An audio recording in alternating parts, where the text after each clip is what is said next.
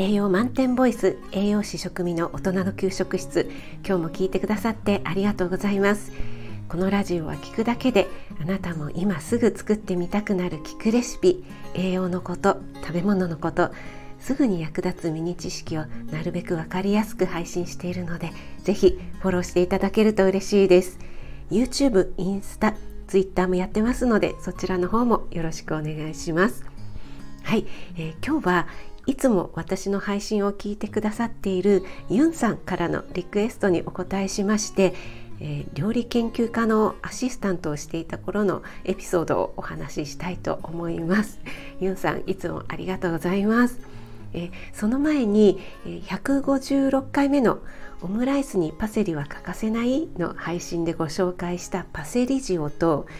57回目の朝配信でご紹介したキャロットラペですね。インスタの方にアップしましたので、えポチッとクリックしていただけると嬉しいです、えパセリ塩はねやっぱり使い勝手がいいですね。ニンニクと合わせるのでパセリの苦味も気にならなくて本当に爽やかな香りでおすすめです。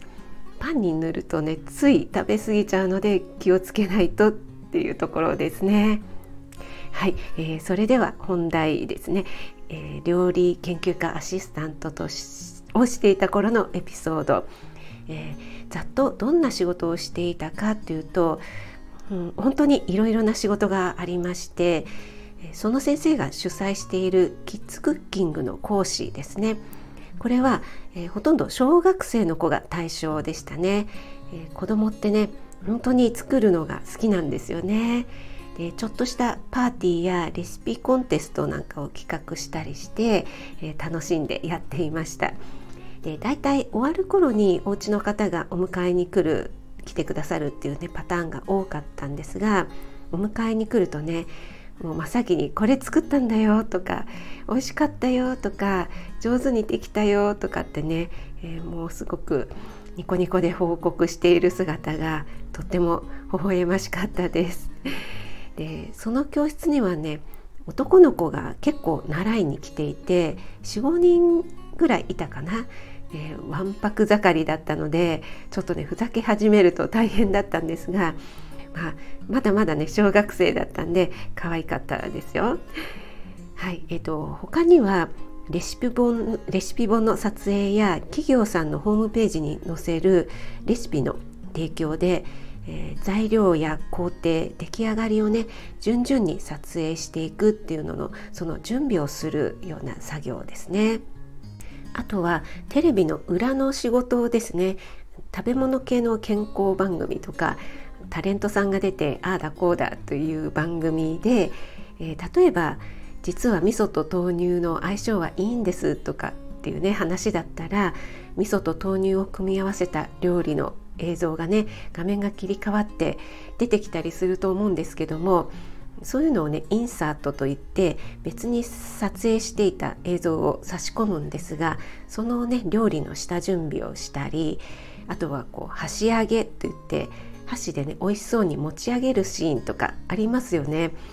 はい、そういうのをしたりですね あれはねなぜかもう手がすっごいプルプル震えちゃってもうなかなかうまくいかなくて苦手でした、はい、なのであまり私はやりませんでした。あとはテレビショッピングとかですね。先生があの出演者で例えばこの鍋で調理するとこんなものもこんなものも美味しくできますよみたいなののですね。それの下準備です。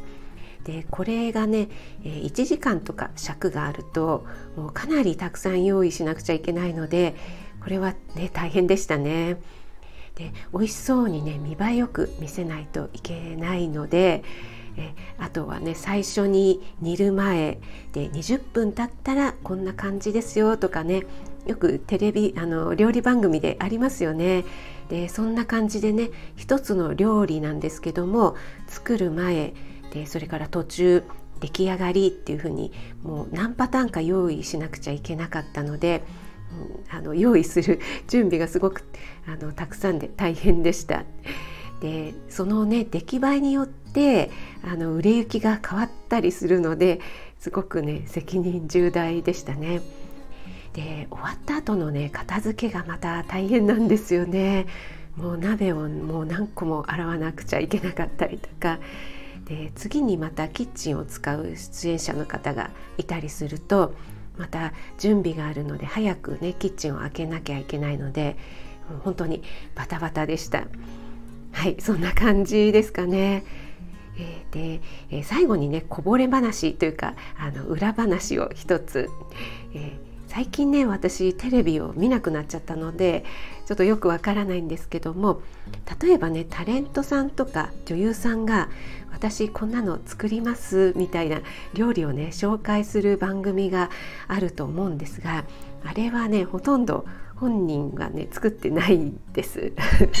はいでえもちろんねその場で作っているものもありますしあの全部ではないんですけども大体ねフードコーディネートを頼まれている料理研究家さんだったりアシスタントが作って差し替えをしています。で、えー、手元だけのね包丁のシーンとかねあのすっごい若いタレントさんの差し替えっていうのがあったんですけどもいや手がね全然違うでしょ若い人の手とって思ったんですがなんかね大丈夫なんですね。とりあえずクレームはあの来なかったのではいはいそんな料理研究家アシスタント時代のエピソードあれこれでしたまた、えーと、こんなことをね配信で取り上げてほしいななどのご要望がありましたらねコメントに入れていただければあの可能な範囲で可能な範囲でお話ししたいと思います。今日も最後まで聞いてくださってありがとうございました。あなたが美味しく食べて美しく健康になれる第一歩全力で応援します。気軽にコメント入れていただけると嬉しいです。いいねだけでも押してもらえると励みになります。栄養満点ボイス食味がお届けいたしました。それではまた。Have a nice dinner 言っちゃって大丈夫だったかな。